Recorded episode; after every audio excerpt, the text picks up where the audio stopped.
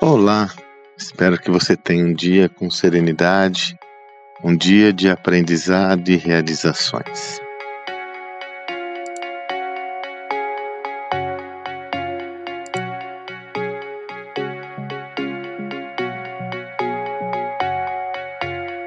Me recordo como se fosse hoje.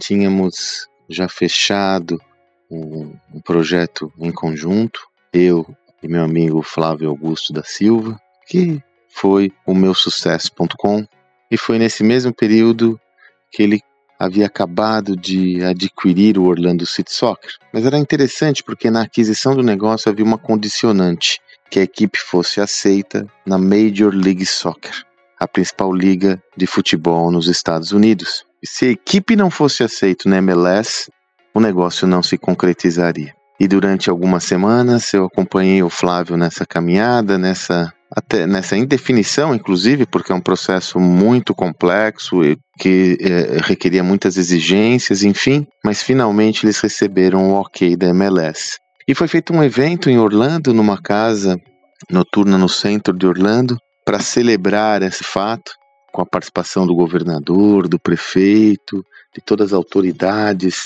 da, da MLS. Evidentemente, o Flávio era o principal protagonista, e ele me convidou para participar desse momento. Foi muito interessante, foi uma delícia. Eu fiquei muito impressionado, inclusive, em observar algo quase inédito. Confesso que para mim inédito um empreendedor brasileiro fazer parte de um projeto de tanta grandiosidade nos Estados Unidos, né? Nós normalmente somos secundários, atores secundários nesse processo, e o Flávio ali liderando toda aquela conversa no palco com a sua maestria que lhe é peculiar. O Flávio é um exímio comunicador. Pois bem, fiquei muito feliz na semana passada ao ter a informação oficial de que o Flávio vendeu a sua participação integral, ele era o dono do Orlando City Soccer para os é, proprietários do Vikings, um time da, de, de futebol americano, na minha outra liga, a liga mais rica do mundo hoje é a NFL. E veja, ele me recorda, ele comprou esse negócio por mais ou menos 200 milhões de reais, na época 100 milhões de dólares, o dólar estava 2, ainda tem mais essa, né?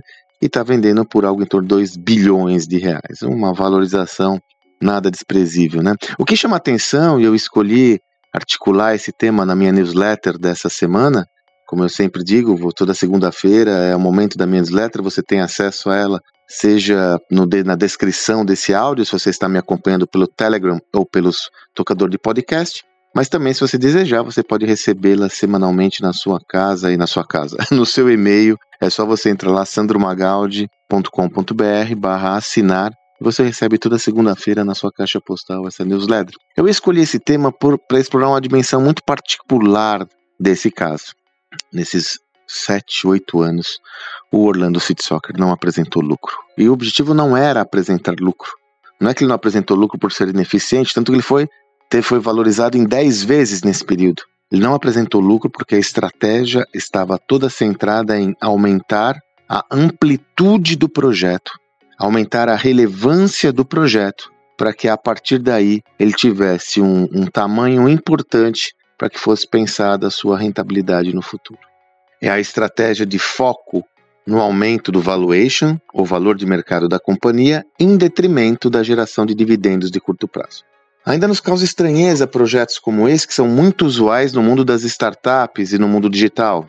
Amazon cresceu dessa forma, Google cresceu dessa forma, Facebook cresceu dessa forma e tantas outras companhias. Netflix, até pouquíssimo tempo, era muito questionada porque justamente tinha como proposta reinvestir toda a sua geração de caixa na expansão do seu negócio. Nubank no Brasil, já falei sobre isso aqui dentro de alguns dos nossos áudios, enfim, o mundo do empreendedorismo digital, ele está popularizando esse modelo que visa o que? Qual que é o foco? Eu reinvisto toda a minha lucratividade na expansão do negócio, porque é um negócio, é um setor, é um segmento, é um projeto de alto potencial de crescimento e eu tenho que acelerar a minha expansão. Dessa forma, eu canalizo todos os meus investimentos para essa expansão. Eu canalizo todos os investimentos para um crescimento acelerado. O caso do Orlando é muito similar, apesar de que, como eu comento na minha newsletter, o caso de, de projetos do segmento esportivo tem uma característica um pouco mais peculiar, porque é muito mais valorizado geração de caixa do que lucratividade. mas não deixa de ser a mesma dinâmica.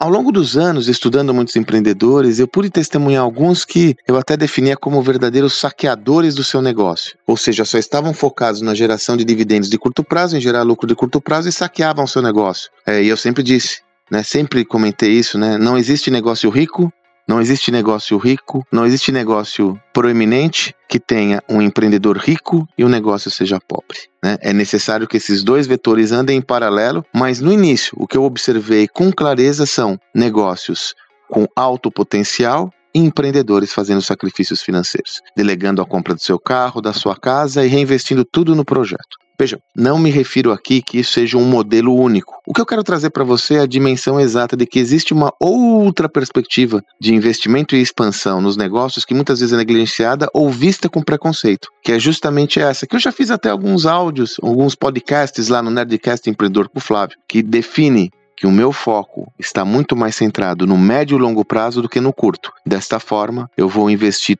tudo o possível para que esse negócio ganhe corpo, para que a partir lá do futuro ele possa ser um negócio que sim, possa ter uma lucratividade maior, mas também possa ter um valor de mercado muito superior, como nesse caso que nós acabamos de testemunhar do Orlando City Soccer. Qual que é a sua escolha? Vai depender do seu perfil, vai depender dos seus objetivos, mas lembre-se, Devido às novas fontes de investimento e possibilidades que são concretas hoje no mundo empresarial, existe uma nova dimensão para você pensar a expansão do seu negócio, não exclusivamente na geração de dividendos e olhando o valuation, que pode ser inclusive abertura de capital na bolsa e outras formas de financiamento que hoje são cada vez mais disponíveis. É um repertório novo. Dessa forma, você tem que dominar para poder aproveitar o máximo do potencial para o seu projeto.